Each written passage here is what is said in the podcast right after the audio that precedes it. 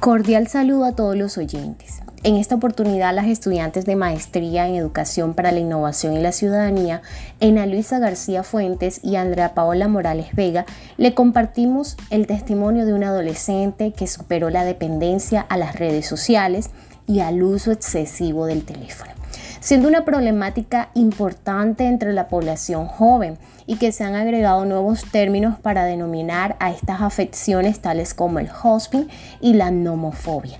Por derechos de privacidad usaremos su sobrenombre, Mafe. Y agradecemos de antemano su disponibilidad y ganas por compartir sus palabras, las cuales reflejan el proceso que pasó para hoy ser la voz de muchas personas que han decidido desconectarse para conectarse.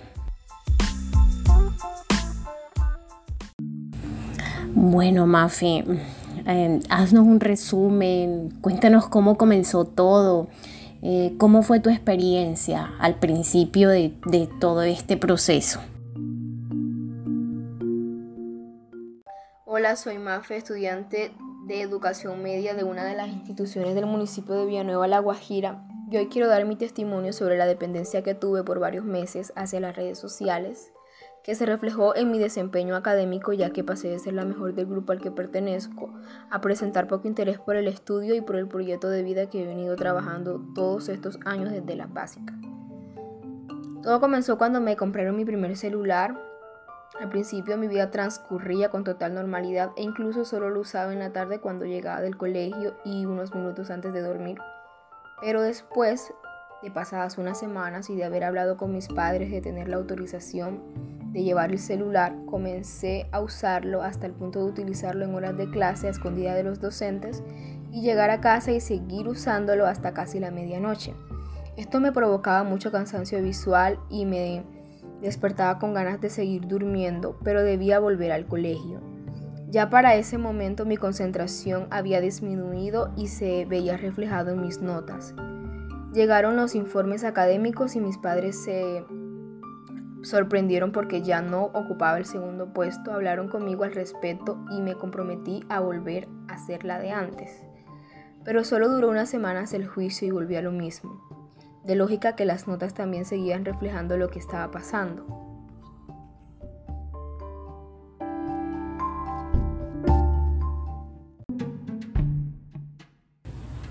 Mafe, ¿cuándo decidiste buscar ayuda?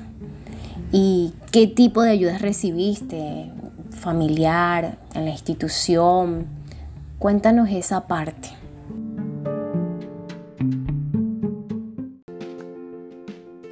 Al ver que los reclamos de mis padres y de mis profesores no cesaban y que la convivencia no era igual, decidí acudir a la cita con psicoorientación con la esperanza de aprender a organizar mi tiempo para ir reduciendo las horas en el celular y me recomendaron varias apps las cuales decidí probarlas y ver con cuál me iba mejor, hasta que una de las que seleccioné se adecuó a lo que necesitaba y era AdBlock.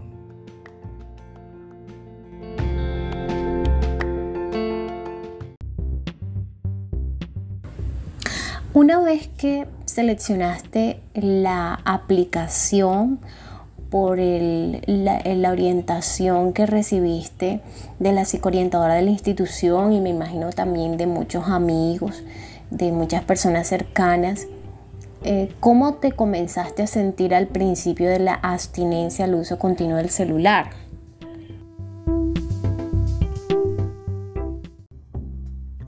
Fue difícil porque entraba a las plataformas para ver el mensaje de que la app me las había bloqueado, chistoso pero cierto hasta que me acostumbré que el horario de estudio era en las mañanas y que no podía usarlas.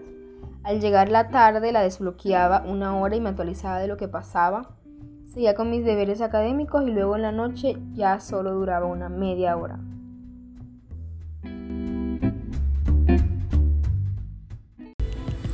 Cabe resaltar que la fuerza de voluntad que tuviste para enfrentar tu problema eh, no la tienen muchos adolescentes en esta época y, que el proceso se dio de una manera en donde la colaboración por parte de la institución, de la familia y también pues la motivación que tuviste eh, te ayudó mucho.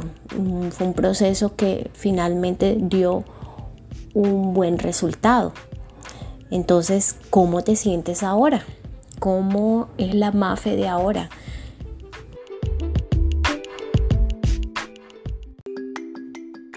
He aprendido a conocerme, a tener autocontrol y a decir no a las cosas que me hacen daño.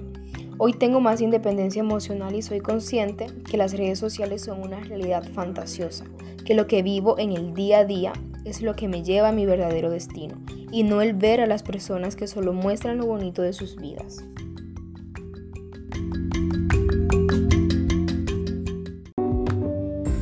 Bueno, queridos oyentes, hemos llegado al final de este podcast. Espero que haya sido de su agrado. Espero que la experiencia de Mafe llegue a muchas personas que hoy necesitan unas palabras para comenzar a desconectarse, para conectarse nuevamente con su realidad, con el vivir este mundo que es una sola oportunidad. Gracias a todos y nos vemos en una próxima ocasión.